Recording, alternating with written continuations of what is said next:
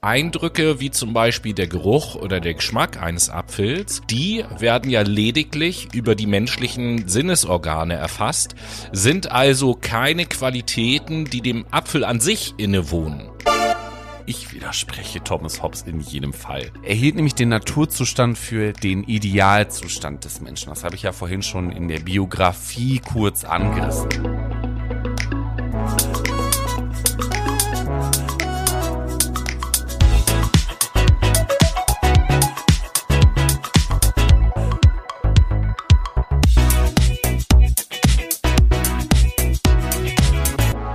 Wunderschönen guten Tag, ihr aufgeklärten Menschen und herzlich willkommen zu einer neuen Folge Fakt My Brain. Heute aus Abchasien, besser gesagt aus der Haupt Hauptstadt Sochumi.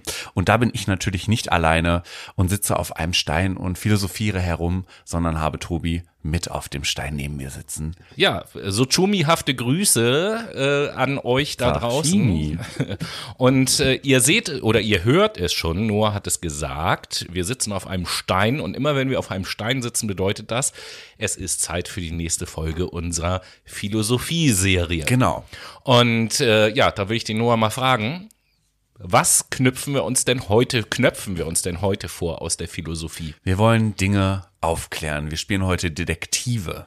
Mm, okay, einen, einen geheimnisvollen Fall aufklären. Quasi, die Epoche der Aufklärung schauen wir uns heute an und wollen vor allen Dingen verschiedenste Protagonisten in dieser Epoche näher betrachten. Einige Namen kennt ihr schon, wie zum Beispiel den Tom Hobbes oder John Locke, aber es werden auch noch ähm, zwei weitere hinzukommen, Montesquieu und seine Konzepte genauso wie jetzt Rousseau. Malou Dankeschön Rousseau, auch ein eigentlich sehr bekannter. Ne? Also ich kannte ja, den natürlich. vorher nicht, aber ich kannte den Namen. Der Jean-Jacques. Jean-Jacques Rousseau. Könnte auch ein schöner Name für einen Sekt sein. Jean-Jacques ja. Rousseau. Ich stoße mit einem äh, extra trockenen Rousseau an heute. Ganz genau so ist es nämlich.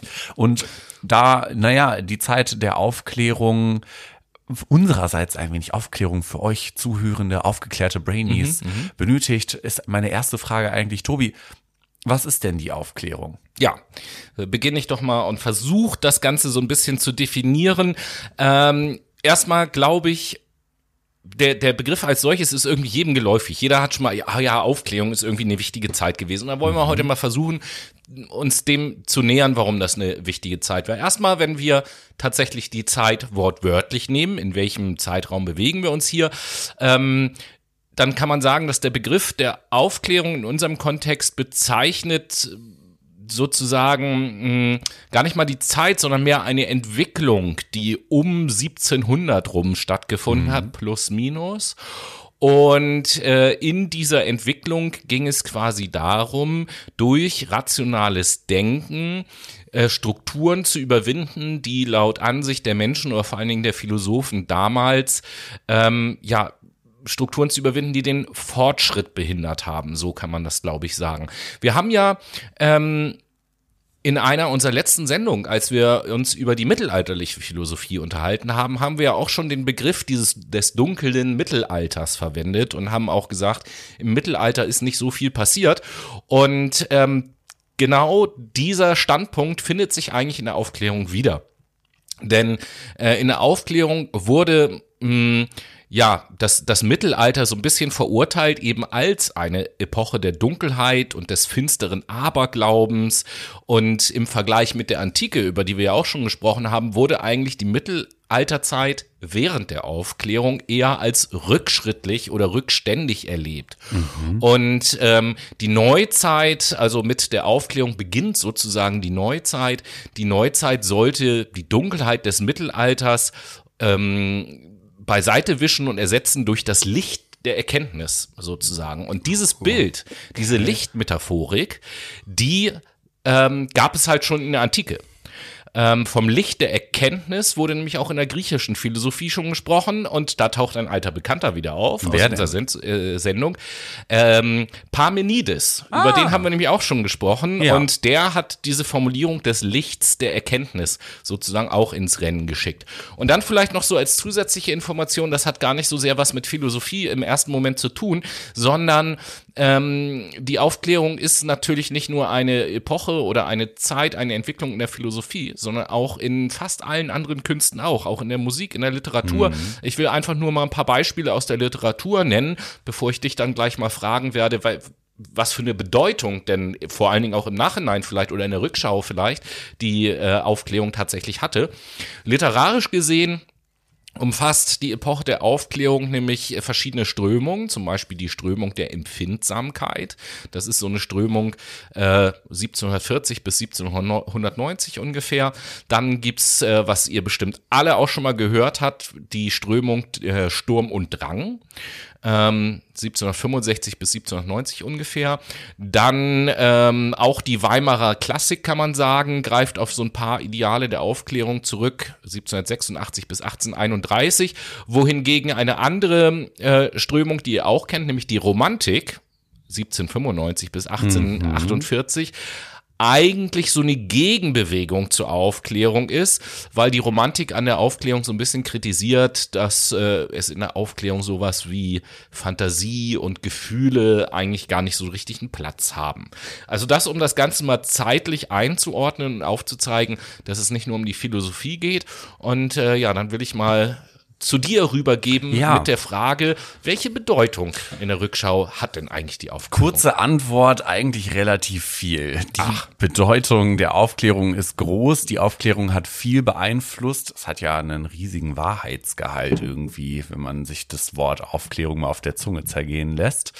Ähm, die Bedeutung der Aufklärung spielt sich vor allen Dingen auf unterschiedlichen Ebenen ab, nicht auf einer genauso wie es bei den Künsten, die du gerade eben beschrieben hast, der Fall der Vielfältigkeit war, ist es genauso ähm, im Falle der Aufklärung, dass sehr viele Impulse gesetzt wurden, die gesamtgesellschaftlich beeinflusst haben.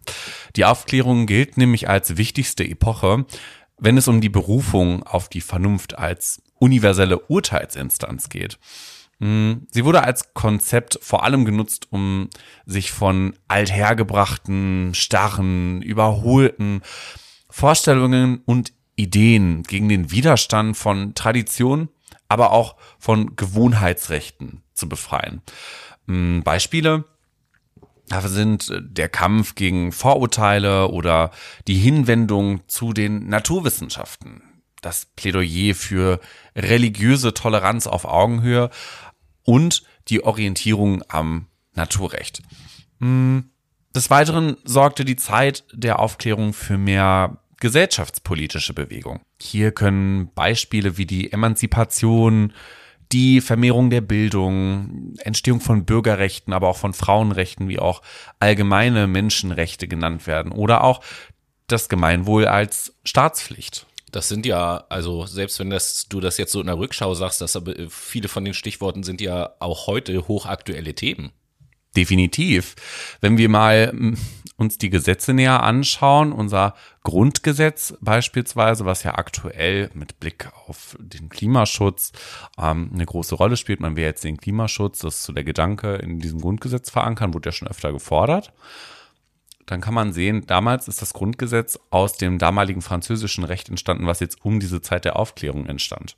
Also es war quasi so ein bisschen die, die wie nennt man das, die Vorlage und daraus hat man so ein bisschen die Struktur des Grundgesetzes abgepaust.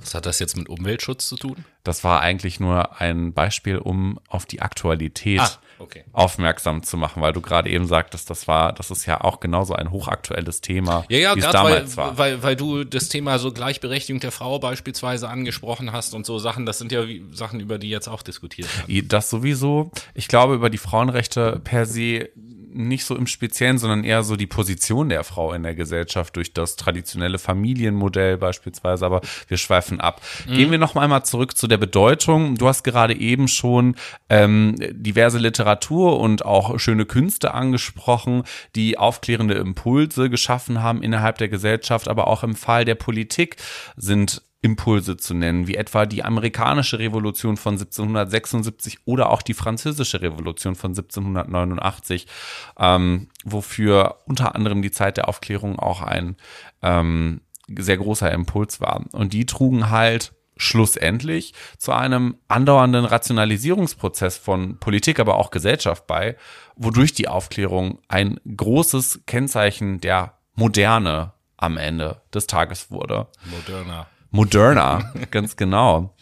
Hm, Und ein wesentlicher Protagonist, den wir da zuerst nennen wollen, ist ja John Locke, der einige Konzepte innerhalb der, das ist ja die, die Aufklärung ist ja auch die Zeit der politischen Philosophie so ein bisschen ähm, entworfen und postuliert hat.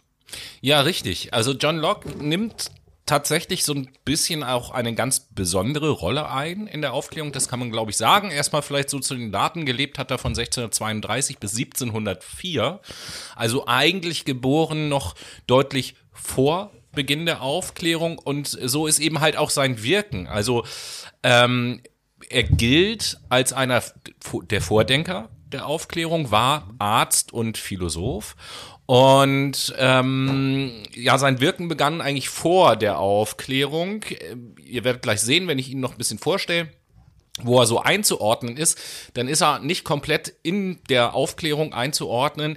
Und trotzdem durch seine Sichtweisen gilt er eben halt als einer der Vordenker, der Wegbereiter vielleicht auch der Aufklärung.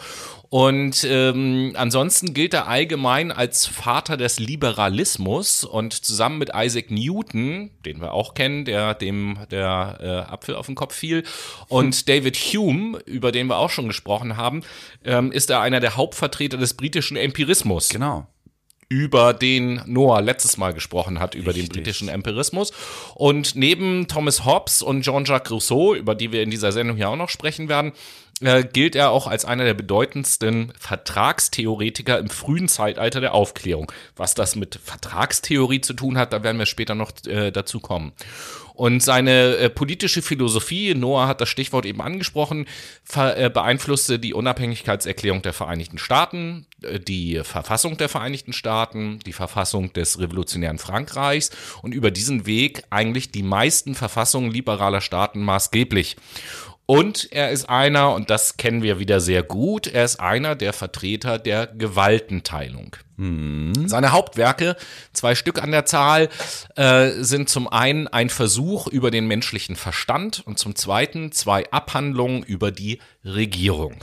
Und damit das jetzt nicht allzu trocken wird, äh, frage ich mal den Noah, gibt es denn irgendwelche Konzepte, die für die John Locke bekannt ist oder die man von John Locke erzählen kann? Ja, und zwar das Konzept des Tabula Rasa. Oh, ein das habe ich aber schon mal gehört. Den wir eigentlich Da inflationär... muss man mal Tabula Rasa machen hier. Genau, richtig. Also quasi von äh, Anfang an neu, so nach dem Motto. Könnte man meinen, Hm. ist aber nicht unbedingt so. Lehrertisch.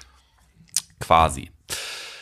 John Locke war ja ein Vertreter des britischen Empirismus und bezweifelte dahingehend das Konzept der angeborenen Ideen, das im kontinentalen Rationalismus vorherrschte. Also er glaubte nicht daran, dass ein Mensch von Geburt an über Ideen verfügt.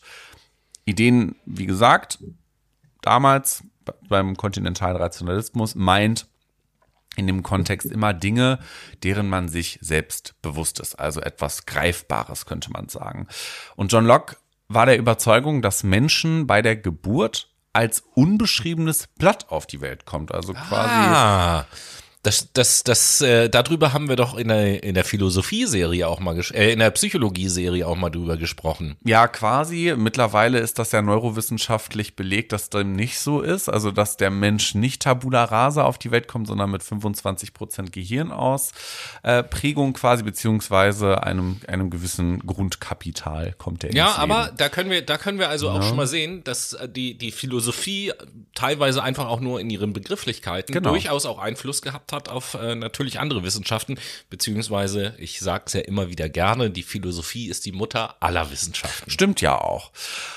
Um so ein bisschen Klugscheißer-Wissen an euch zu vermitteln, was der Begriff Tabula Rasa bedeutet, das bezeichnet ursprünglich eine wachsüberzogene Schreibtafel, die durch das Abschaben der Schrift, die da drauf verzeichnet war, geglättet wurde und wie ein unbeschriebenes Blatt dann neu beschrieben werden konnte. Im übertragenen Sinne bedeutet also Tabula Rasa so viel wie leer und aufnahmebereit wie ein unbeschriebenes Blatt. Man könnte auch einfach kurzum leer sagen oder von neu an. Aber Tabula Rasa klingt doch viel besser. Klar. Kommen wir aber zurück zu ähm, John Locke. Der war nämlich schlussendlich der Überzeugung und behauptete deswegen, erst durch Erfahrung kann das unbeschriebene Blatt beschrieben werden, wodurch man Wissen und Ideen in der Welt erwirbt. Und das ist tatsächlich ein gutes Stichwort, Wissen und Ideen, weil John Locke Aber hat Idee- auch mit Ideen ein wenig experimentiert. Ich wollte gerade sagen, Idee ist doch nicht gleich Idee. Da gibt's doch bestimmt Unterschiede, oder? Ganz genau. Es wird nämlich differenziert zwischen einfachen und auch komplexen Ideen. Was das genau meint, das erörtere ich euch jetzt ganz kurz einmal. Anknüpfend an diese Überzeugung von John Locke, dass, ähm, naja, Menschen nicht mit angeborenen Ideen auf die Welt kommen oder nicht mit angeborenem Wissen, dass es das nicht gibt, kurzum das Tabula Rasa nicht äh, existiert, entwickelte Locke das Konzept der einfachen und komplexen Ideen. Nach Locke kann man einen Gegenstand, wie zum Beispiel einen Apfel, erst als Apfel erkennen, indem man bisherige sinnliche Erfahrungen wie rot, fest, sauer.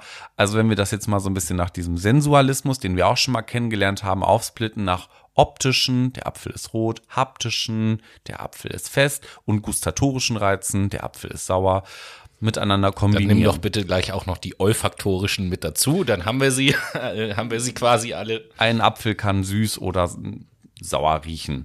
So, und in der Folge erschließt man dann quasi, wenn wir jetzt mal kurz ein bisschen neurowissenschaftlich werden, ein semantisches Netzwerk an einfachen Ideen in Form von Eigenschaften, wie der Apfel ist halt rot, fest oder sauer, wodurch sich dann in der Summe der Apfel ergibt als komplexe Idee. Um euch das jetzt nochmal ganz, ganz kurz zu erklären, um es bündig zu machen, ein Gemälde ist ein komplexes Werk, welches aus hunderten einzelnen einfachen Pinselstrichen entsteht. Also ist quasi der Pinselstrich, der einzelne, ist eine einfache Idee. Genau. Und das Bild, also die Summe aller Pinselstriche, ist die komplexe Idee. Genau. Richtig. Genauso sieht das aus. Aber man kann ja auch, wenn man mal Ideen sich anschaut, in Qualität und Quantität auch unterscheiden. Es gibt ja immer Ideen, die sind total sinnreich und andere, die sind eigentlich nur, ja, die, die gehen auf Masse. Aber bei Qualitäten frage ich mich, gibt es da eigentlich auch gute Qualitäten und schlechte Qualitäten? Also ich, ich bleibe in der Erklärung, weil äh, in der Tat ist es so, John Locke hat auch unterschieden zwischen sogenannten primären Qualitäten und sekundären Qualitäten. Und da nehme ich mal dein Beispiel von dem Apfel auf, um das vielleicht ein bisschen zu verdeutlichen. Also, wie gesagt, John Locke hat diese zwei Qualitäten, primär, sekundär, voneinander äh, unterschieden und hat halt gesagt, Eindrücke wie zum Beispiel der Geruch oder der Geschmack eines Apfels, die werden ja lediglich über die menschlichen Sinnesorgane erfasst, sind also keine Qualitäten, die dem Apfel an sich innewohnen. Und diese Quali- Qualitäten nennt man sekundäre Qualitäten. Demgegenüber stehen dann die primären Qualitäten und das wären zum Beispiel so Sachen wie Form oder Größe. Das heißt, solche, wo John Locke gesagt hat, ähm, das sind jetzt keine Dinge, die den Sinneseindruck betreffen, sondern die sind im Apfel selbst vorzufinden. Das sind seine objektiven, wenn man so will, Eigenschaften. Und ähm, das finde ich tatsächlich ganz interessant, deswegen, weil ich jetzt mal, und da bin ich mal gespannt, was du dazu sagst, äh, will ich dich mit so einer kleinen Frage überfallen. Überfall mich mal. Ja, äh, wenn man also sagt, okay, das gibt diese Unterschiede, die, ähm, sage ich noch mal ganz kurz, bevor ich die Frage stelle, einmal die sekundären Qualitäten, die abhängig sind von unseren subjektiven Eindrücken und dann halt die primären Qualitäten, die ein Objekt oder auch Subjekt natürlich äh, von Natur aus, von sich aus sich selbst heraus hat. Ähm, was bedeutet das oder was könnte das vielleicht bedeuten für die Betrachtung von uns Menschen untereinander? Also wie wir andere Menschen betrachten zum Beispiel und auch beurteilen.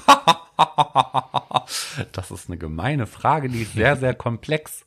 Wie kann man denn Ja, aber ich einem meine, Satz beantworten? ich, ich will, ich, ich will so ein bisschen darauf hinaus. Wir haben ja in verschiedenen anderen Sendungen haben wir auch schon mal gesprochen darüber, dass es ja, dass es ja viele Probleme im zwischenmenschlichen Bereich geben kann. Es gibt Vorurteile, es gibt äh, Schönheitsideale, die uns irgendwie zu schaffen machen. Social Media, wie da Menschen dargestellt werden, dass manche Leute ja geradezu psychische Probleme bekommen dadurch, dass sie gemobbt werden oder sonst irgendetwas. Und was dahinter, also was dahinter steckt oder die, die Gründe, und darauf wollte ich ja eigentlich hinaus, die Gründe sind ja eigentlich, oder nee, da stelle ich jetzt mal dir die Frage, die Gründe für diese ganzen Sachen, sind das primäre Qualitäten oder sind das sekundäre Qualitäten? Also, Wohl als auch. Naja, mobben wir einen Menschen, ble- bleiben wir mal bei dem Beispiel. Ja. Mobben wir einen Menschen zum Beispiel, äh, weil äh, ge gesagt wird, der ist hässlich. So. Schönheit, Hässlichkeit, ist das etwas, was ein Mensch aus sich selbst heraus hat? Oder ist das etwas, was eine sekundäre Qualität ist, was aus, aus unserem Sinneseindruck Es ist eine sekundäre Qualität, natürlich. Also das ist ziemlich abstrakt jetzt mit sekundärer und primärer Qualität zu erklären. Ich erkläre es dann gerne so ein bisschen in, in meinen Worten in der psychologischen Perspektive. Wir haben da einmal die Fremdbewertung, das ist das eine, von dem Mobbenden in dem Fall. Ich finde dich hässlich. Und da muss man ja auch noch mal unterscheiden, was ist denn sein Motiv dahinter?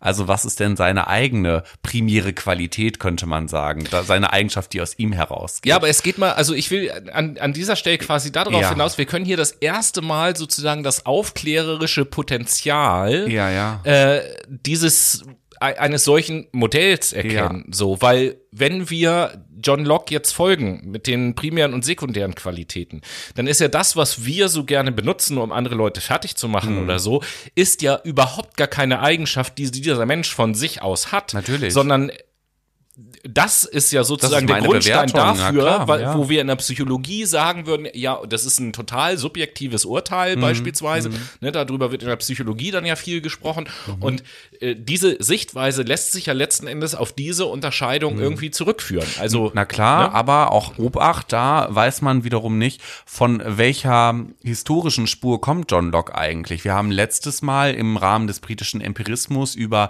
die Subjekt-Objekt-Theorie gesprochen und ich denke und kann mir auch gut vorstellen, dass John Locke gar nicht so tiefgreifend ähm, über zwischenmenschliche subjektive Beziehungen nachgedacht hat. Also primäre und sekundäre Qualitäten von Menschen, sondern er hat eher darüber nachgedacht, was sind denn primäre und sekundäre Ja, ja. Qualitäten von Mensch und Objekt. Aber- Denn damals, das sind ja auch ganz viel Mathematiker damals gewesen Ja. und Juristen und Schriftsteller und äh, haben es ziemlich abstrakt gehalten. Aber ich verstehe deinen Punkt, ja. Ja, mir geht's ja nur darum, Mhm. hier anhand dieses Beispiels aufzuzeigen, wie sehr die Aufklärung, in diesem Fall John Mhm. Locke, und in diesem Beispiel John Locke, dazu beigetragen hat, dass wir heute auch in anderen Wissenschaften Mhm. auf die Art und Weise über Dinge diskutieren und nachdenken können, wie wir das eben halt können. Also hätte es die Aufklärung nicht gegeben, würden wir wahrscheinlich überhaupt gar keinen Unterschied machen zwischen primären und sekundären Qualitäten oder zwischen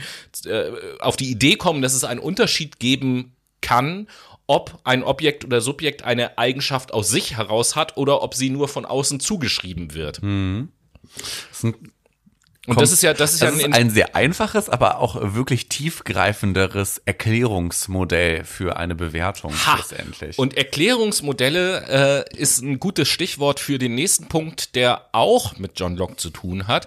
Und der Begriff, um den es jetzt kurz gehen soll zum Abschluss des ersten Teils, den habt ihr, liebe Brainies, mit Sicherheit auch schon alle gehört, nämlich um den Begriff der Erkenntnistheorie. Und eins mal im Voraus, bevor ich ein, zwei Beispiele dazu gebe, wie man sich den Erkenntnistheorie vorstellen kann. Die Erkenntnistheorie ist keine abgeschlossene Theorie, die irgendwie sagt, so funktioniert Erkenntnis, sondern die Erkenntnistheorie ist eigentlich vielmehr mh, eine Art Streitfeld, sage ich jetzt mal, ein Feld, was der Frage nachgeht, wie Menschen Wissen und damit auch Erkenntnis über Dinge erlangen können.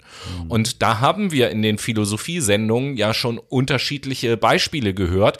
Ähm, eine Sache hast du gerade eben genannt. Ich will Tabula Rasa da nochmal ins Feld führen, weil, wenn wir an die letzte Sendung denken, René Descartes, kontinentaler Rationalismus, der hat gesagt, der Mensch verfügt bei seiner Geburt über grundlegende Ideen, angeborene Ideen. Das wäre eine Möglichkeit, wie ich zu Wissen und Erkenntnis erlangen kann. John Locke setzt dem hingegen, nee, tut er nicht. Tabula rasa. So, und alles, du hast es eben gesagt, alles wird durch Erfahrung und so weiter und so fort erst gebildet. Ist eine andere Art und Weise, wie ich zur Erkenntnis kommen kann, und diese beiden stehen sich gegenüber. Oder zweites Beispiel, ähm, da knüpfe ich, wie gesagt, an, an die primären und sekundären Qualitäten ein Stück weit auch an.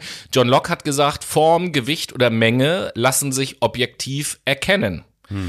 Wieder in der letzten Sendung haben wir auch kurz über Berkeley gesprochen, britischer Empirismus, der sagt, Form, Gewicht und Menge sind nichts als subjektive Ideen. Auch wieder zwei unterschiedliche Arten und Weisen, wie ich das betrachten kann und wie ich zur Erkenntnis gelangen kann. Und ähm, das zeigt, dass die Erkenntnistheorie nicht eine abgeschlossene Theorie ist, wo man sagt, äh, so ist das, sondern so wie ich das eingangs gesagt habe, eigentlich mehr ein Streitfeld, was sich damit beschäftigt oder was so ein bisschen betrachtet, was gibt es denn für unterschiedliche Möglichkeiten, wie ich zur Erkenntnis gelangen kann. Unter anderem haben wir gerade eben bei Tabula Rasa gehört, ist ja eine Möglichkeit der Sensualismus über unsere Sinne. Ich, ah, ich, ich muss jetzt gerade schmunzeln, weil ich jetzt gerade schon ahne, wie du, wie du dir jetzt die Brücke baust zur Überleitung. Ganz genau richtig, weil wir haben ja auch auditive Reize, die wir Nein. wahrnehmen in unserer Umwelt, wie zum Beispiel Musik. Und dementsprechend könnt ihr euch jetzt auf eine Runde Late Machado Playlist freuen.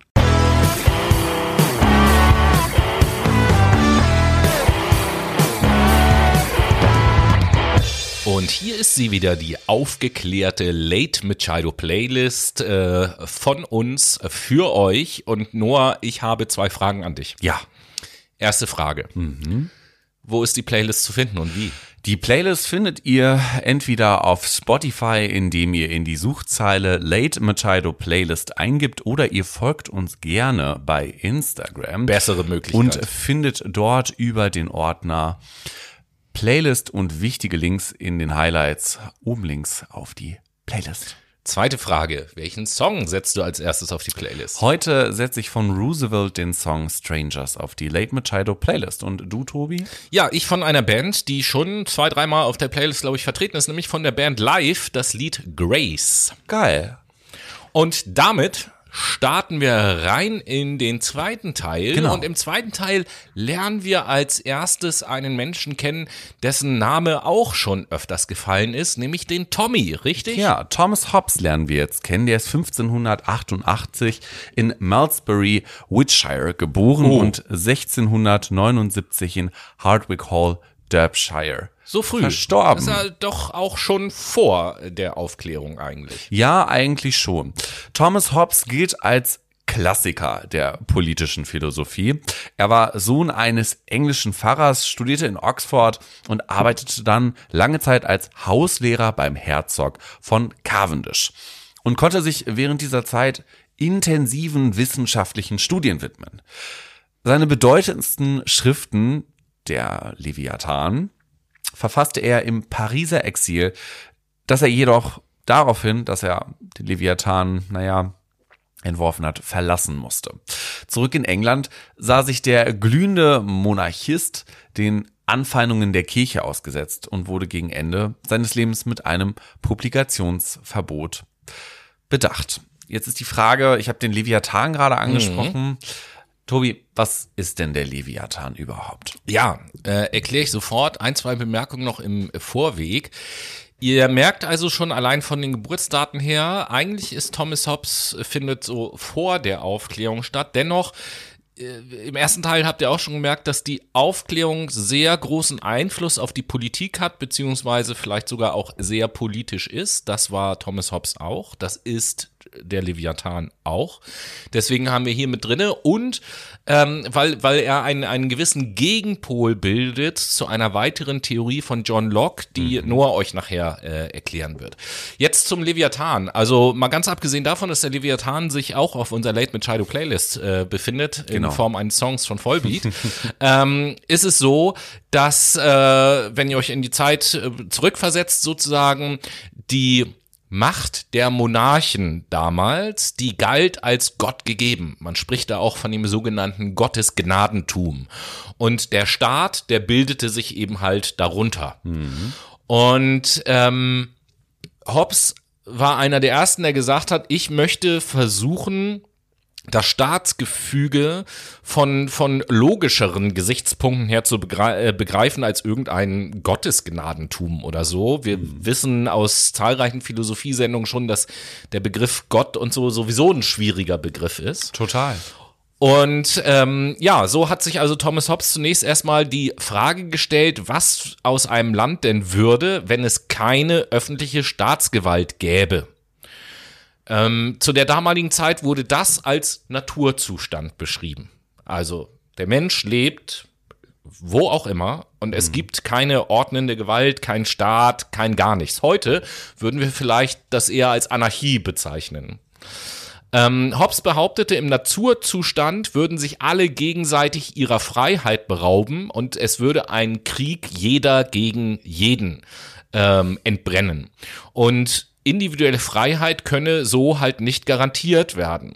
Und um zu verhindern, dass Konflikte ausbrechen, ist es also notwendig, einen Vertrag abzuschließen. Hier haben wir das erste Mal den Begriff Vertrag, über den wir nachher auch noch ein bisschen sprechen werden. Mhm. Und um die Menschen zu bestrafen, die den Vertrag zum Streitverzicht, darum geht's nämlich in diesem Vertrag, ähm, um die Menschen, die dagegen verstoßen, bestrafen zu können, braucht es laut Hobbes ein Staatsorgan, das die absolute Macht innehat. Und dies sei der Grund, warum man nicht auf einen Monarchen verzichten kann. Hobbes vergleicht so eine Staatsgewalt mit dem furchterregenden Ungeheuer Leviathan aus dem Buch Hiob des Alten Testaments. Da kommt das nämlich her. Leviathan ist ein Sagewesen, ein äh, ein Sagenwesen, eins von mehreren, äh, auch aus ein der jüdischen. Sagewesen oder ein Fabelwesen? Nee, ein Sagenwesen aus der jüdischen Mythologie. Entstimmt, ach so, äh, entstammt dann einer Sage. Genau, okay, also ich konnte letzten Endes ein Seeungeheuer. Ein Seeungeheuer, das gibt auch noch äh, ein, ein Ungeheuer, ein Land und ein Ungeheuer in der Luft. Das in der Luft heißt Sass und das an Land heißt. Bigfoot. Das an Land heißt, glaube ich, Baphomet oder irgendwie so. Bin ich mir nicht mehr ganz sicher, müsste ich mal nachgucken. Also aus dem Alten Testament auf jeden Fall. Das müsstest und, du nachreichen. ja. Und äh, Hobbes begründet somit das Gefüge des Staates nicht mit dem Gottesgnadentum, sondern mit logischen Gesichtspunkten.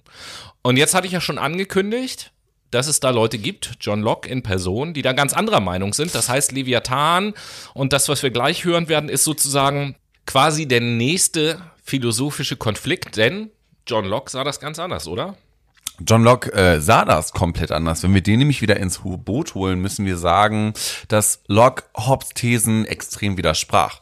Indem er der Regierung zwar die Macht anvertrauen wollte, Verbrecher zu bestrafen, wodurch die Menschen beschützt würden, allerdings müsste die Souveränität letztendlich beim Volk bleiben, wodurch sich eine sogenannte Volkssouveränität erschließt.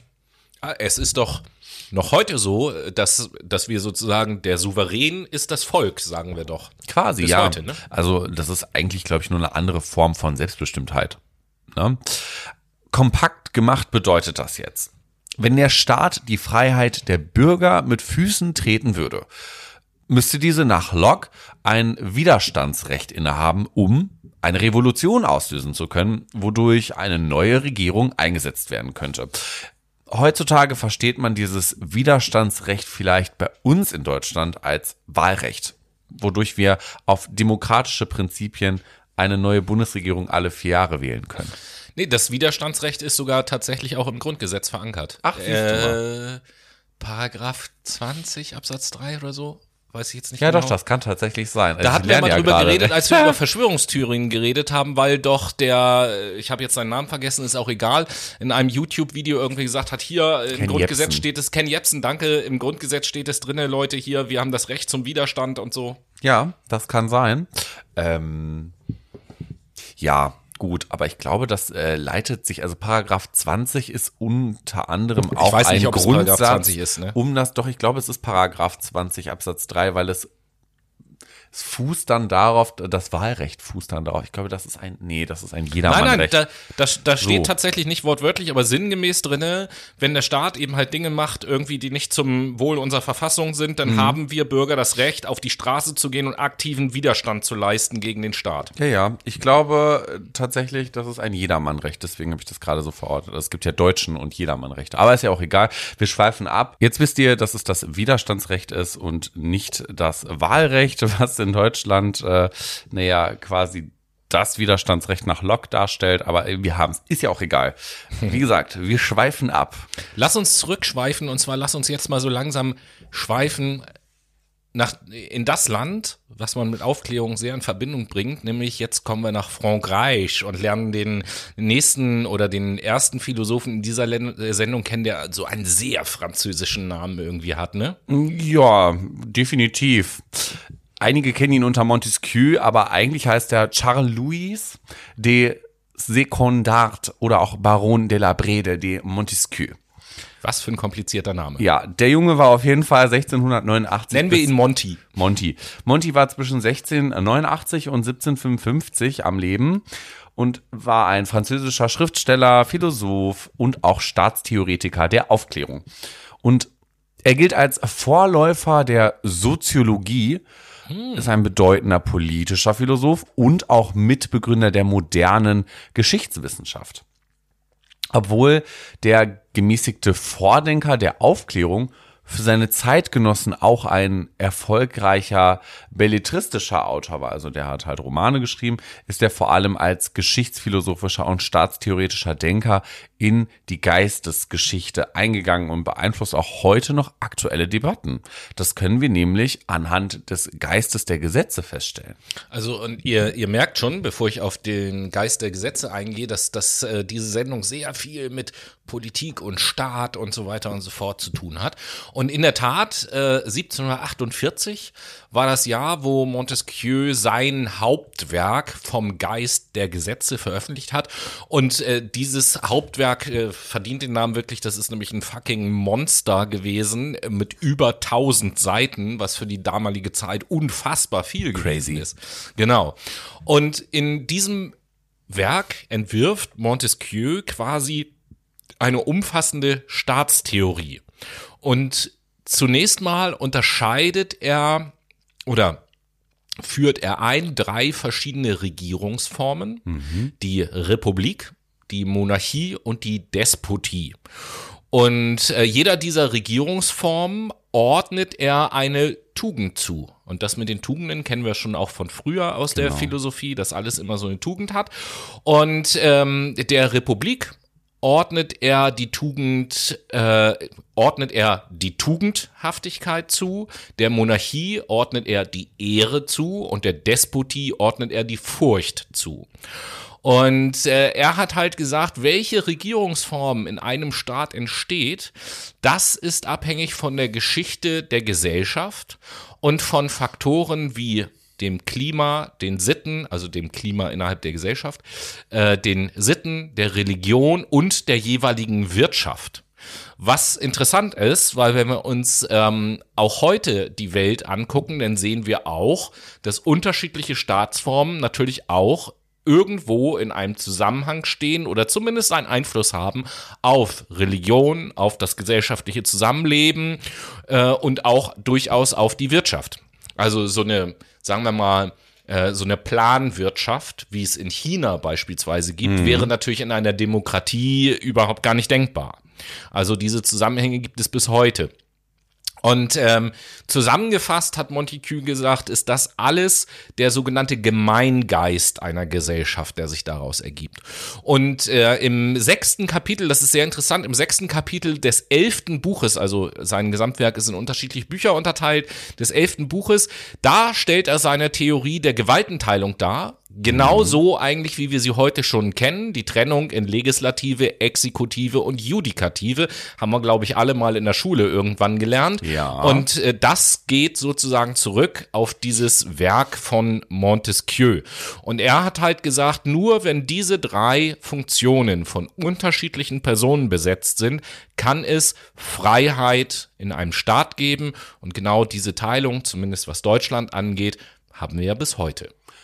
Definitiv. Und was wir bis heute auch haben, mhm. sind ja weiterhin schöne Lieder, schöne Chansons, um im Französischen zu bleiben. Chansons auf unserer Late Mercado Playlist.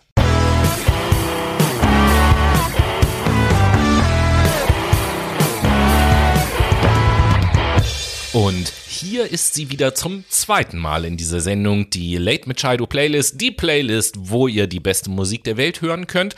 Und äh, damit das auch so weitergeht, frage ich nur, was setzt du als zweites heute auf die Playlist? Heute mal einen sonnigen Song von Mit The Sun. Und äh, ich setze als zweites einen Song auf die Playlist, wo ich sage, äh, also einen sehr aktuellen Song, tatsächlich vom Erscheinungsdatum her, aber auch äh, vom Thema des Songs her, nämlich von der, ich glaube, es ist eine österreichische Band, von der äh, Combo Wanda, das Lied Va Bene. Oh ja, Wanda kenne ich und Wabene kenne ich auch. Tolles Lied. Mhm. Damit sind wir im dritten Teil und wollen jetzt mal auf den. Der dritte Teil mit dem zweiten Franzosen. Ganz genau. wir wollen jetzt einen Jean-Jacques Rousseau trinken. Ja, Prösterchen. Da haben wir nämlich Bock drauf. Lager, Jahr 1712 bis 1778. Oh, der ist aber lange gelagert. Genau, richtig. Nein, er war ein französischer Schriftsteller, Philosoph und auch Staatstheoretiker, genauso wie Monty. Und er machte die Gesellschaft seinerzeit dafür verantwortlich, dass der Menschheit die natürlichen Stärken verloren ging. Sie dient nämlich einzig dem Zweck, Eigentum und Macht der Besitzenden zu sichern, der Monarchen damals. Das Eigentum führte jedoch zu Ungleichheit und auch Unfreiheit und bestimmt auch in der Folge zu Unzufriedenheit. Er forderte, dass den Menschen die Ungewissheit, die Unschuld und die Armut zurückgegeben werden sollte. Sie sollten frei leben und damit sie von den Übeln des zivilisatorischen und wissenschaftlichen Fortschritts erlöst werden.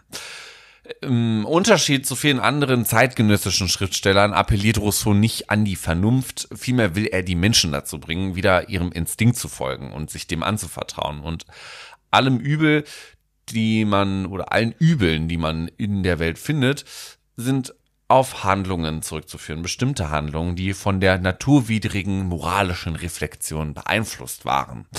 Naja, schlussendlich kann man sagen, Rousseau stellt sich die grundlegende Frage, wie eine, ein von Natur aus freies Individuum seine Bedürfnisse befriedigen kann, ohne zugleich die Grundlage des Zusammenlebens durch sein blind egoistisches Verhalten zu zerstören. Mhm. Und da wollen wir gleich mal so ein Deep Dive reinmachen, sozusagen, weil es gibt äh, zwei ganz bedeutende Werke von Rousseau. Und äh, mit dem einen möchte ich mal anfangen. Das hat auch einen, wie, wie fast schon bei Rousseau üblich, sozusagen einen sehr sperrigen Titel. Äh, sein erstes Hauptwerk aus dem Jahr 1755 heißt nämlich Abhandlung über den Ursprung und die Grundlagen der Ungleichheit unter den Menschen also erstmal für, für heute wäre das, glaube ich, kein Titel mehr, den man einem Buch oder so geben kann, weil es einfach viel zu lang ist vom Titel her. Aber äh, schon mal ein sehr interessanter Titel, weil bis heute uns ja das Thema Ungleichheit durchaus beschäftigt und äh, auch gerade aktuell natürlich gesellschaftliche Brisanz auf jeden Fall hat. Man würde jetzt wahrscheinlich sagen, Äthiologie und Erklärungsmodell der Ungleichheit. Ja, oder, oder um, also du, das muss ich jetzt ergänzen, wenn du Etiologie sagst, muss man natürlich sagen, Ethologie und Pathogenese der, der Ja, der gut, es geht ja jetzt nicht, es geht, es geht ja jetzt nicht, es geht ja um die Abhandlung. Es geht ja darum, etwas Alles zu gut. erzählen, nicht einen, einen Krankheitswert zu beschreiben. Ah, du hast es in, in, in deiner Einleitung eben schon so ein, so ein bisschen erklärt und wir haben vorhin drüber gesprochen, um den sogenannten Naturzustand. Mhm. Und an diesen Naturzustand knüpft er an, den Naturzustand wie Hobbes und Locke äh, ihn entworfen haben. Und in diesem Naturzustand ist ja ein ganz wichtiges Motiv die Selbsterhaltung. Und ähm, zur Selbsterhaltung nach Locke und Hobbes gehört eben halt dazu, dass äh, Menschen sich gegenseitig misstrauen und um vorhandene Ressourcen auch kämpfen. Und diese Sichtweise, die lehnt Rousseau jedoch ab. Sein Bild des Naturzustands ist eben halt nicht von diesem Kampf um Ressourcen und gegenseitigen Misstrauen geprägt. Seine Naturmenschen leben friedlich nebeneinander, die führen zwar ein sehr einfaches Leben, ähm, ein quasi ein genügsames Idyll, wenn man so will. Und äh, sie leben nach den gleichwertigen Grundsätzen Selbsterhaltung auf der einen Seite, aber eben halt auch Mitleid auf der anderen Seite. Das heißt, der Eigennutz eines Individuums ist begrenzt durch das Mitleid für andere. Es gibt in diesem in Rousseaus Naturzustand gibt es keine Abhängigkeiten und niemand ist der Herr eines anderen. Alle leben gleichberechtigt nebeneinander. Und äh, er geht jetzt natürlich die Frage nach, äh, klar, gibt es Ungleichheit und die Frage ist, wo kommt das jetzt her? Und der Ursprung der Ungleichheit ist nach Rousseau die Kultur. Ähm, und somit, obwohl er ja zur Aufklärung gehört, setzt er eigentlich einen, einen kräftigen Kontrast zu der Aufklärung, indem er halt behauptet, dass die Kulturgeschichte gleichsam eine Verfallsgeschichte äh, des menschlichen Zusammenlebens sozusagen ist. Äh, von der Selbstgenügsamkeit in Naturzustand bewegt sich der Mensch zu immer subtileren Genüssen der Zivilisation. Und äh, weil es eben zu Engpässen bei den natürlichen Ressourcen kam, jetzt geht es so ein bisschen um die Entstehung äh, der Gesellschaft, schlossen sich die Menschen zu Gemeinschaften zusammen und entwickelten auch so etwas wie eine Arbeitsteilung. Mhm. Das kennen wir ja logischerweise bis heute, ist für uns heute völlig selbstverständlich. Und für ihn bedeutet die Entstehung dieser Art von Gesellschaft nur Egoismus und Korruption. Die Wurzel des ganzen Übels und der Ungleichheit unter den Menschen liegt in der Entstehung des Eigentums, seiner Meinung nach. Das Privateigentum ist bei Rousseau der Anfang der Unterdrückung des Menschen durch den Menschen. Ähm, und das beschreibt er halt in diesem Buch Abhandlung über den Ursprung und die Grundlagen der Ungleichheit unter den Menschen und ist ja heute auch eine Sache, die wir auch hier im Podcast schon häufiger anhand verschiedener Themen diskutiert haben. Mhm.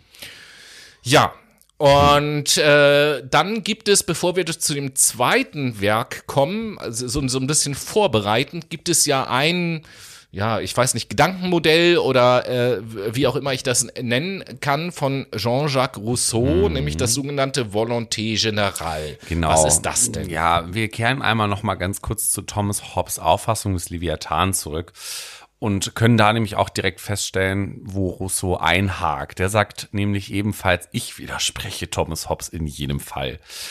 Er hielt nämlich den Naturzustand für den Idealzustand des Menschen. Das habe ich ja vorhin schon in der Biografie kurz angerissen. Wohlgemerkt seinen Naturzustand, wie ich ihn eben beschrieben habe. Genau, richtig. Und er drückt das kurz um in dem Ausspruch, der Mensch muss zurück zur Natur aus. Und laut Rousseau bedarf es keiner Regierungsgewalt, sondern es müsste vielmehr darum gehen, was der Mensch von Natur aus will und was sein natürlicher Wille ist. Demnach besitzt der Mensch von Geburt aus den Willen, sich gegenseitig zu helfen. Das sogenannte Volonté Générale.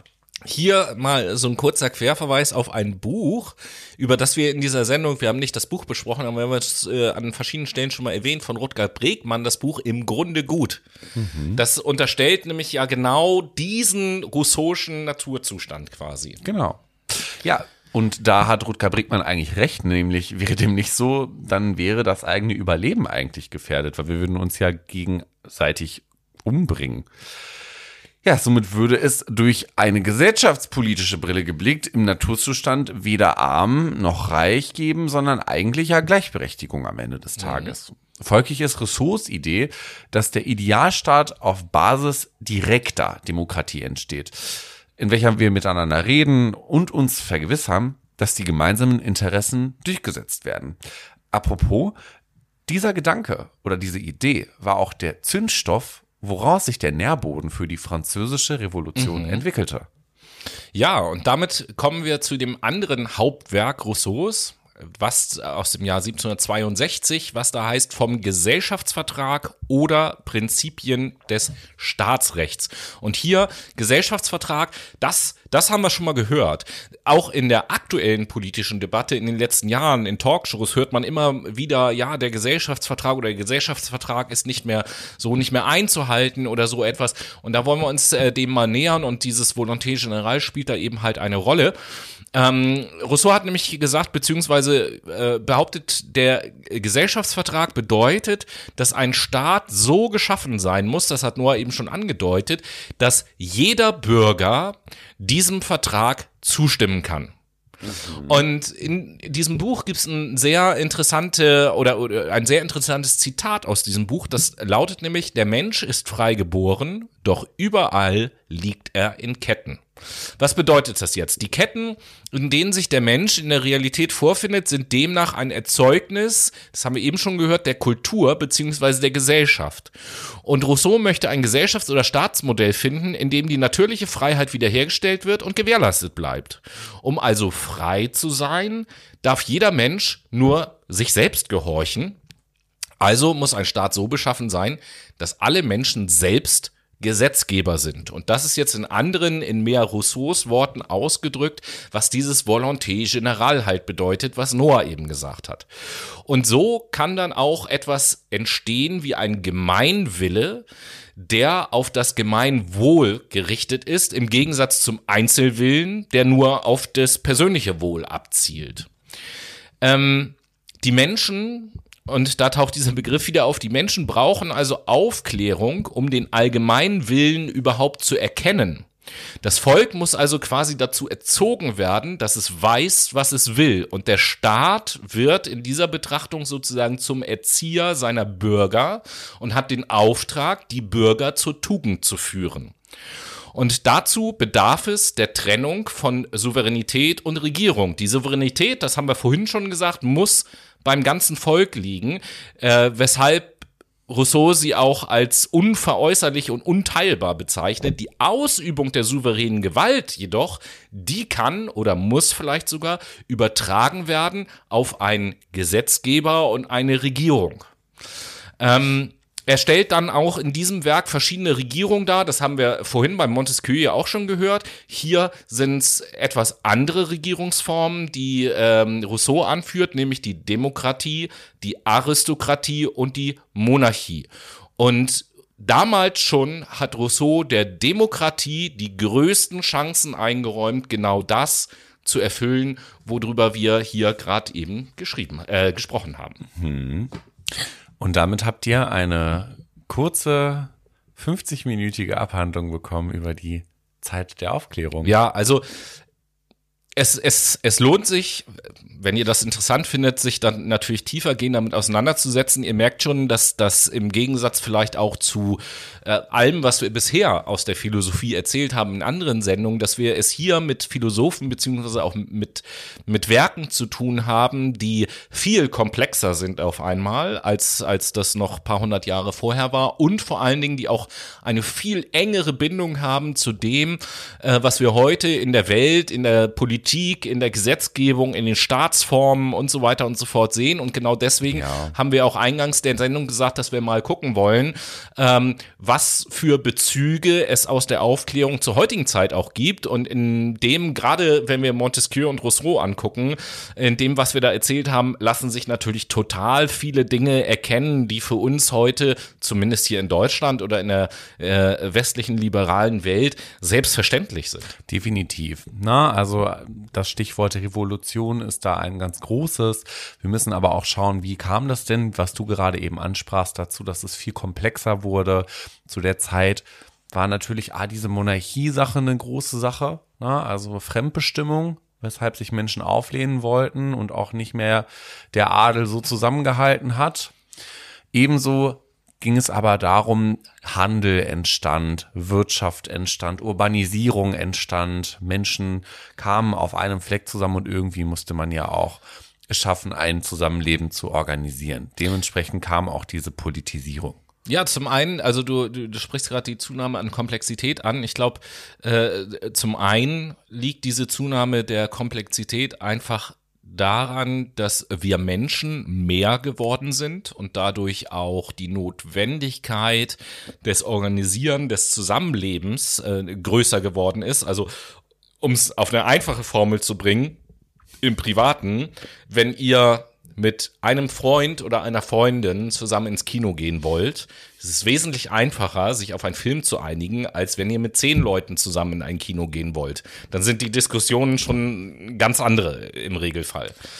Ähm, und das jetzt übertragen auf die Welt, ne? wenn in einem Land äh, 10.000 Leute leben, ist es wahrscheinlich einfacher, eine gemeinsame Richtung äh, herzustellen, als wenn dort eine Million Leute leben, beispielsweise. So. Da bin ich vollkommen bei dir. Und mit diesen Worten könnt ihr euch eigentlich schon auf den nächsten Film nächste Woche freuen. Ja, und nächste Woche, das ist auch interessant, so ein bisschen äh, knüpft das an ein paar Begrifflichkeiten an, die wir in dieser Sendung auch häufiger benutzt haben, denn nächste Woche startet eine Duologie, die äh, letzte Duologie des Jahres auf jeden Fall, nämlich eine Duologie zu dem Thema Gemeinwohl beziehungsweise Gemeinwohlökonomie. Und Gemeinwohl haben wir heute auch das ein oder andere Mal äh, genannt, den Begriff. Genau. Deswegen freut euch auf nächste Woche. Ich sag bis dahin Adieu. Adieu, oder nee, wir waren in Frankreich. Au revoir.